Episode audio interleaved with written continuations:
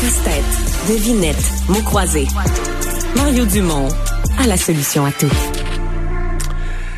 C'est une chaire de recherche que j'aime bien, la chaire de recherche sur la fiscalité et finances publiques à l'Université de Sherbrooke.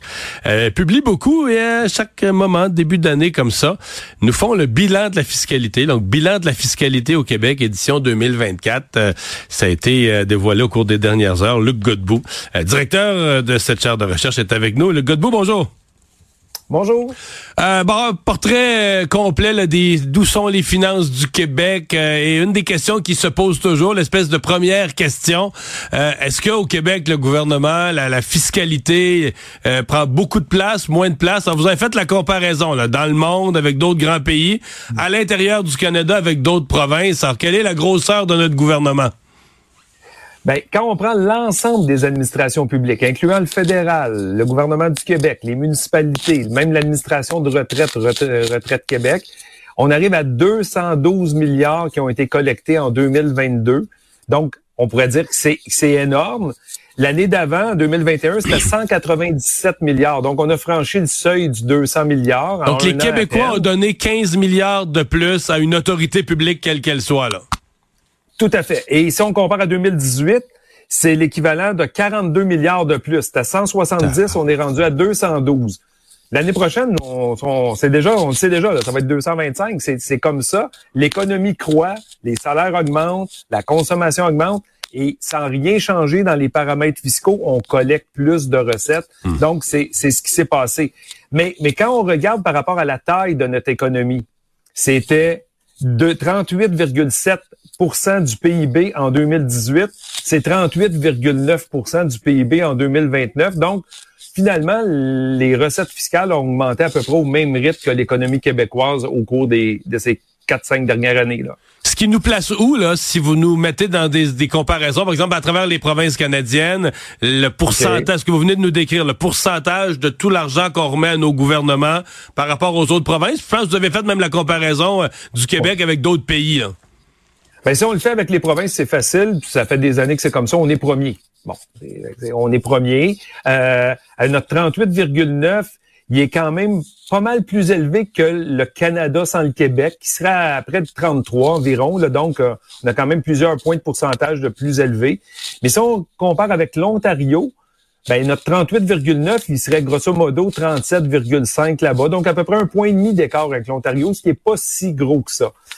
C'est quoi, c'est l'Ouest canadien qui fait baisser la, moyenne du Canada? Ah oui, oui. C'est l'Alberta qui est à 22% la Saskatchewan qui est à 28% Donc, euh, c'est effectivement, il y a des, des, des, économies, des provinces qui sont avec un taux beaucoup plus faible. Puis si on s'en va dans les économies avancées de l'OCDE, donc 31 pays environ, là, ben là, on se retrouve. Nous, si on essaie d'insérer le Québec là-dedans, on serait 11e sur 32. Une fois qu'on a inséré le Québec, on deviendrait 11e sur 32 pour le poids. Donc, au-dessus de la moyenne des pays de l'OCDE, mais il y a quand même une dizaine de pays qui nous devanceraient, dont la France, la Belgique, euh, le Danemark, euh, etc. Bon, là, là, vous venez de nous parler là, de l'ensemble de ce qu'on paye donc à une administration publique, de notre richesse collective, de tous nos revenus, ce qu'on verse. Vous vous êtes penché aussi sous quelle forme? Parce qu'il y a toutes sortes de taxes. Et, ce que je comprends, c'est que ici au Québec, la, forme impôt sur le revenu, le mode impôt sur le revenu est particulièrement lourd. Sur la scène internationale, on est quatrième en termes de oh. poids de l'impôt sur le revenu en proportion de notre économie. Donc, oui, c'est lourd. Étrangement, quand on s'en va juste à l'impôt sur le revenu, puis on s'en va dans les provinces canadiennes, ben là, le poids de l'impôt sur le revenu en proportion du PIB, on est troisième à l'intérieur du Canada. L'Ontario et la Nouvelle-Écosse ont le poids de l'impôt sur le revenu dans la taille de leur économie plus grand qu'ici. Pas des masses plus grands, mais un peu plus grand qu'ici. Parce qu'on on dit parfois avoir un impôt sur le revenu. Dans l'ensemble des revenus qu'un gouvernement va chercher, mais l'impôt sur le revenu, c'est la partie qui est la plus... Euh, la plus désincitative au travail parce que finalement, tu sais, quand tu payes de, de la taxe de vente par exemple, ben, tu gagnes de l'argent, on te laisse ton argent, on t'en laisse plus dans ta poche sur mm. ta paye, moins d'impôts. Mais bon, quand tu vas t'acheter un bien de luxe, tu vas t'acheter une auto, tu vas t'acheter n'importe quoi, là, tu vas le payer en taxe de vente. Mais l'impôt sur le revenu, c'est chaque heure de travail, tu vas chercher une paye, mais là, sur ta paye, le gouvernement s'en prend une part. Ce qui fait, par exemple, que si on t'offre des heures supplémentaires ou si on veut te faire travailler davantage, tu vas dire, hey, c'est-tu, moi, aller travailler, aller travailler trois heures de plus aux frais pour donner la moitié, de la, moitié au gouvernement. Est-ce que ça, c'est quelque chose qu'on devrait prendre en considération, le, ah. par rapport à l'effort de travail, l'impact d'impôt sur le revenu élevé? Ah, tout à fait. Il y, a, il y a plusieurs études qui ont été faites là-dessus. Effectivement, l'impôt sur le revenu est beaucoup plus désincitatif au travail que ne l'est une taxe à la consommation. Et au Québec, on a le défaut de l'utiliser beaucoup. Donc, il faudrait, s'il y avait une marge de manœuvre, ou même sans marge de manœuvre, une réforme à coût nul, mais c'est pas très populaire, mais on devrait réduire l'impôt sur le revenu et augmenter, augmenter d'autres modes d'imposition. Mais on a été un peu frileux à le faire dans le passé. Hmm. Qu'est-ce qu'on retient des dépenses maintenant de notre, de notre gouvernement? on n'a pas beaucoup analysé les dépenses, mais clairement, si on n'a pas les moyens de baisser les impôts, si on est en déficit budgétaire, le plan de retour à l'équilibre budgétaire du gouvernement était quand même un peu serré lorsqu'il a été présenté en mars dernier. À la mise à jour économique, il y avait à peu près plus de marge de manœuvre avec les, les, les, les, coussins pour éventualité, des provisions pour éventualité. Là, il y a de nouvelles conventions collectives qui ont été annoncées avec une augmentation de la masse salariale.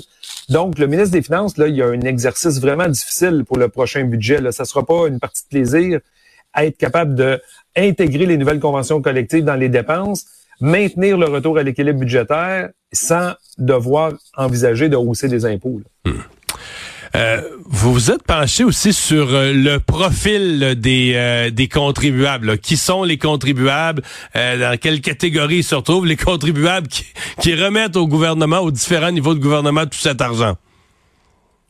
Oui, ben, à chaque année, on s'intéresse à ça, à dire, c'est qui les contribuables, mettons les 20% les plus riches, on a l'impression. Mais ça, ça commence autour de 70, 72 000. le, le, contribuable qui rentre dans les 20% les plus riches commence à pour, pour l'année 2020 commençait à 71 72 000. Mais ce contribuable-là, ces 20 %-là des contribuables gagnent à peu près 50% du revenu total déclaré au Québec, mais payent à peu près 70% de tout l'impôt sur le revenu payé au gouvernement du Québec. Donc, Donc quand on dit que l'ensemble des dépenses du gouvernement repose sur une petite gang, c'est un bout de vrai, là. Ben, vrai il y a un 20% de la population qui soutient pas mal le système. Là. C'est ça. Mais quand on arrive à des cotisations sociales, c'est mieux réparti, mettons, parce que dès quand on gagne un salaire, tout le monde contribue au régime des rentes. Mais quand on est à l'impôt sur le revenu, c'est vraiment le modèle d'impôt progressif, comme c'est le cas ailleurs dans le monde. Mais nous, on l'utilise beaucoup, donc c'est un peu plus vrai chez nous. Hum, hum, hum.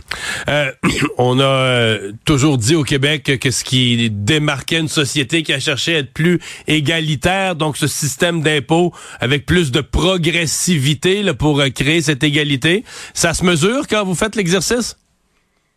Ben oui, parce que quand, quand on regarde ça, on, on, on a moins d'inégalités au Québec. A priori, là, c'est un élément qui est quand même qui est intéressant avant l'intervention de l'État, le simple libre marché, là, ceux qui, on, se retrousse les manches, on va travailler le lundi matin, là, sur la seule base du revenu de marché, le Québec est à peu près aussi inégalitaire que le reste du Canada, sinon plus. Mais une fois que l'intervention de l'État passe, là, on passe la gratte, puis on dit on vous donne des programmes publics et on prélève des impôts, les inégalités sont beaucoup plus faibles au Québec que dans le reste du Canada. Ben, on va continuer à suivre vos euh, travaux. Luc Godbout, merci beaucoup. Il n'y a pas de quoi. À la prochaine.